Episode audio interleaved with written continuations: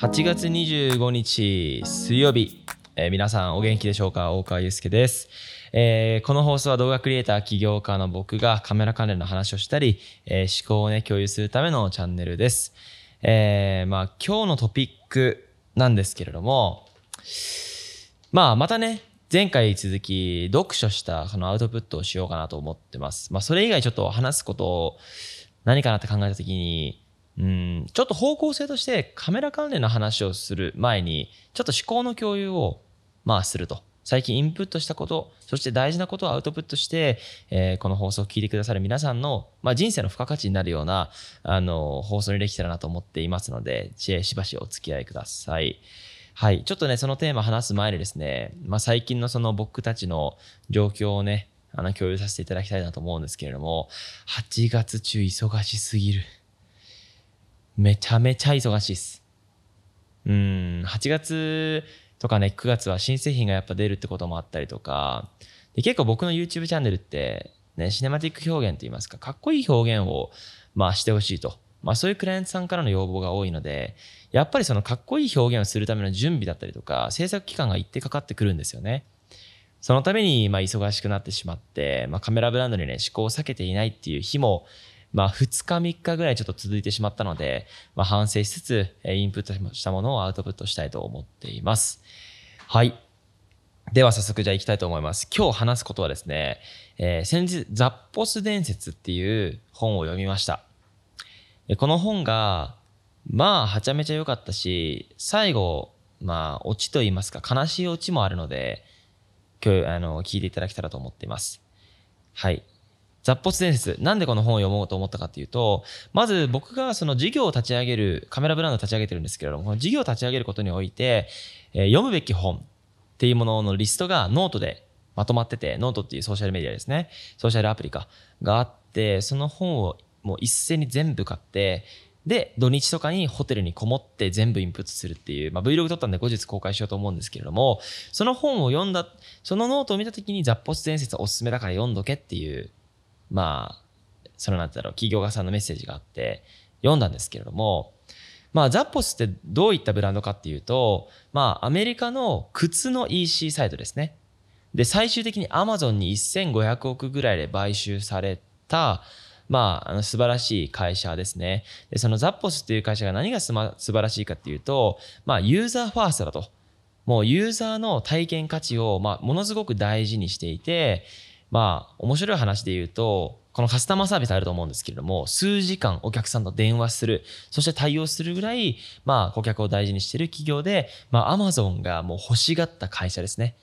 まあ、最終1500億円で買ったんですけれども、まあ、その本を読んで、まあ、実際にいつもね、僕が Notion にこのインプットしたこと、大事だなと思ったことをまとめているので、アウトプットしたいと思います。えーまず、この道を知ることと実際に歩むことは違うという、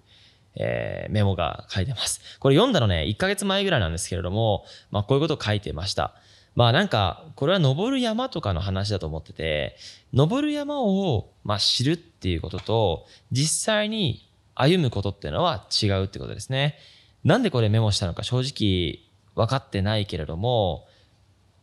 そうだね。なんか、やっぱ山を見て、あ、こういう規模なんだなっていう想定をするとか、いろんな情報を見て、こういう領域なんだな、こういう山なんだ、山なんだなっていうのを、まあ知って、いろいろなんか考えて発言することと、実際に歩むことっていうのは全く違うから、このなんて前者の道を知ることについては、最低限自分たちのこの事業領域における選定だけしといて、あとは実際に歩けよと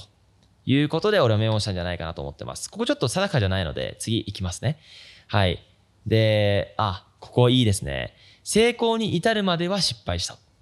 ていうこのエジソンの言葉ですね。だから、その、成功するまでやり続けたっていうことですね。で、成功に至るまでは失敗し続けると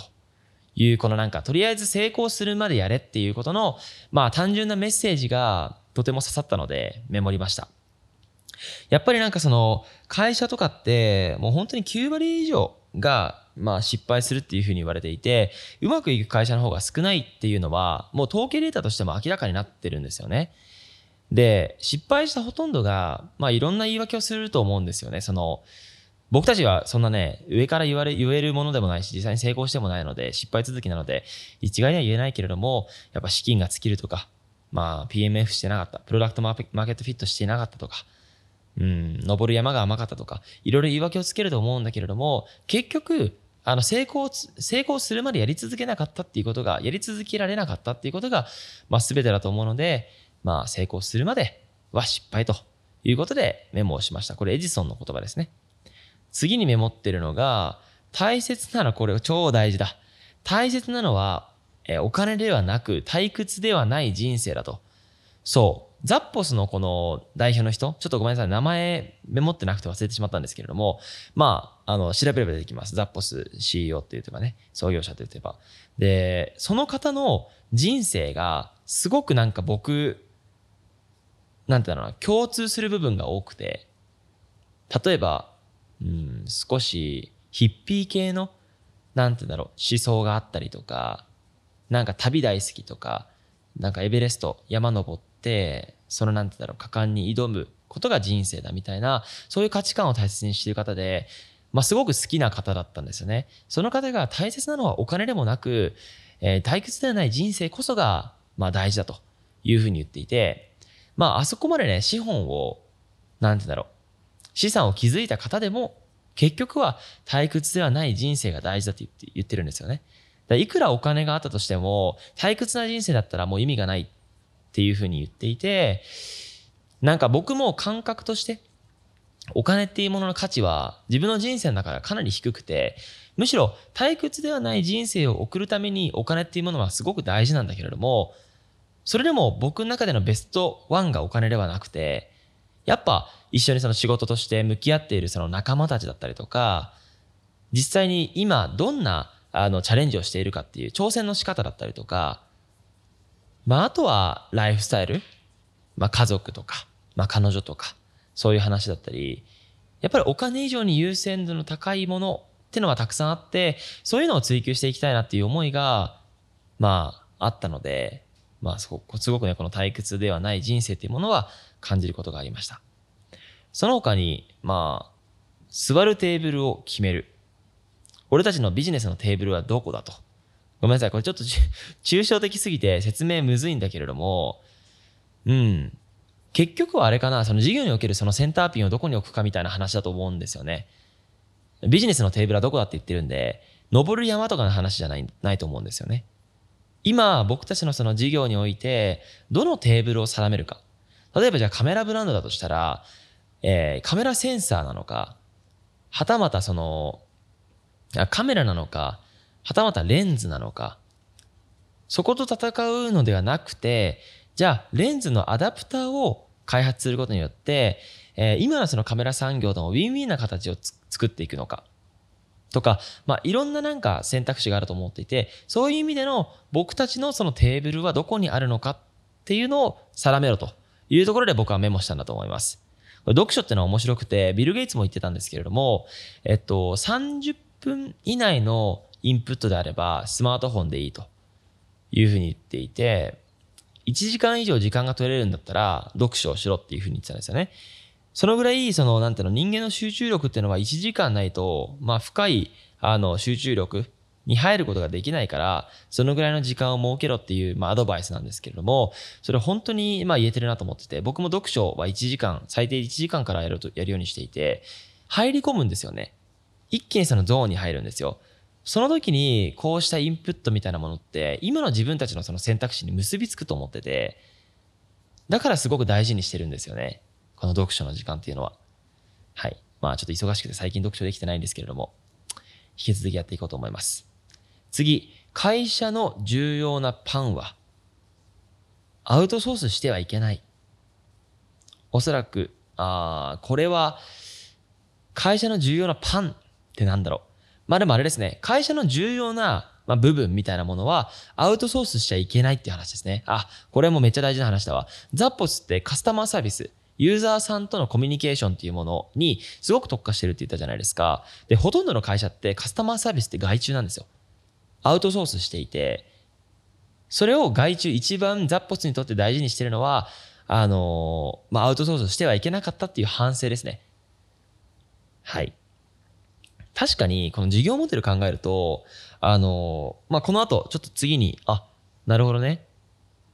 あ、これはちょっと大事だからって言いますね。ザッポスのイノベーション、明確にイノベーションで何なのかって言ったら、靴をオンラインで買うのかっていう検証だと思うんですよね。一つのそのテーブルは。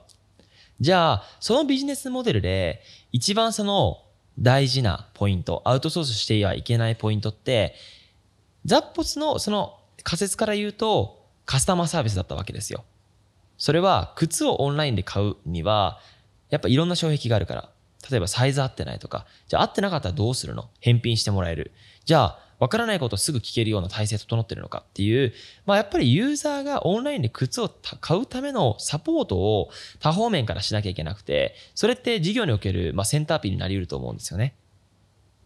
それがカスタマーセン、えー、カスタマーサービスで、それをアウトソースしてはいけなかったと。一回ちょっとしたのかなまあ、してはいけなかったっていう反省があったので、じゃあ僕たちのそのカメラさん、カメラビジネスとか、今やってるそのオンラインクラスとかね、動画スクールとかいろいろ事業があるんですけれども、そこで最も大事なポイントは何で、で、じゃないポイントは、じゃあその効率化筋肉質にするためにもアウトソースしていくっていう、まあそのなんか取捨選択みたいなものが、まあ、すごく重要だなと思ったのでメモりました。はい。で、ザッポスの中の話で言うと、カスタマーコールセンターはチャンス。10分顧客と、え直接会話できるから。で、LTV を上げることができる。みたいなことをメモってますね。まあなんかカスタマーセンターって正直対応って対処みたいなものが言葉としては結びつくと思うんですけれども、確かに10分間顧客と会話するきっかけってなかなかないと思ってて、これを対処ではなくて、もうチャンスと捉えるっていうこの姿勢が僕は素晴らしいと思いました。はい。もうユーザーからのこの、なんて言うんだろうな、ヒアリング、こういうことを改善してほしいっていう意見を聞きつつ、そして何か提案することによって、よりね、ザッポスのことを好きになってもらって、結局ユーザーさんがまたザッポスを買ってくれる機会が増えると。まあ結果的に LTV が上がるみたいなことを、まあ、インプットしました。すごく大事だなと思ったし、えー、今まで僕たちが考えてその固定概念を、まあ、変えるようなインプットだなと思ったので、大事だなと思いました。やっぱりね、あの、カスタマーサービスとかってすごく大事だなと思ってて、僕たちも日頃なんか対応悪いなとかいろいろあると思うんですけれども、確かにそのカスタマーサービスの対応が良かったら、そのブランド好きになりますよね。めちゃめちゃいい体験だったと。だから軽視してはいけないなと思ったんで、僕たちもカスタマーサービスはしっかりと整えたいと思います。はい、次。えー、1日1%の改善。数年間、社員全員がやったら、すごいことになると。まあ確かにな、この1日1%の改善みたいなものを心がけてる、まあ会社とか、人とかってどこまでいるんでしょうね。うん。今こうやって考えて思うんですけど、創業2年目、3年目。2年目か。2年目は特に、まあ、マンネ、今考えると、マンネリ化していたと思うし、1日1%成長してしていたかって言われたらしていないし、本当に新しいことにチャレンジしているかって言われたらチャレンジしていなかったなと思っています。まあ普通に単なるね、YouTube を普通にアップロードしていただけだし、コミュニティを普通に運営していただけだし、うん。なんか今反省だなと思ってます。今の自分たちのチャレンジをしてみみるとね。今こうやってカメラブランド立ち上げて、結局人をね巻き込んで、事業開発を高めてっていう、この今が一番成長しているっていう実感があるし、まあそれを定期的にやっていかないと、本当に人として成長していかないなっていうふうに思いました。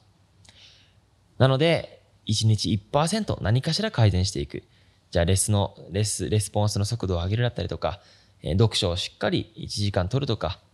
英語勉強するとか、いろいろなんかその人間として磨きをかけるためのチャレンジがあると思うんですけれども、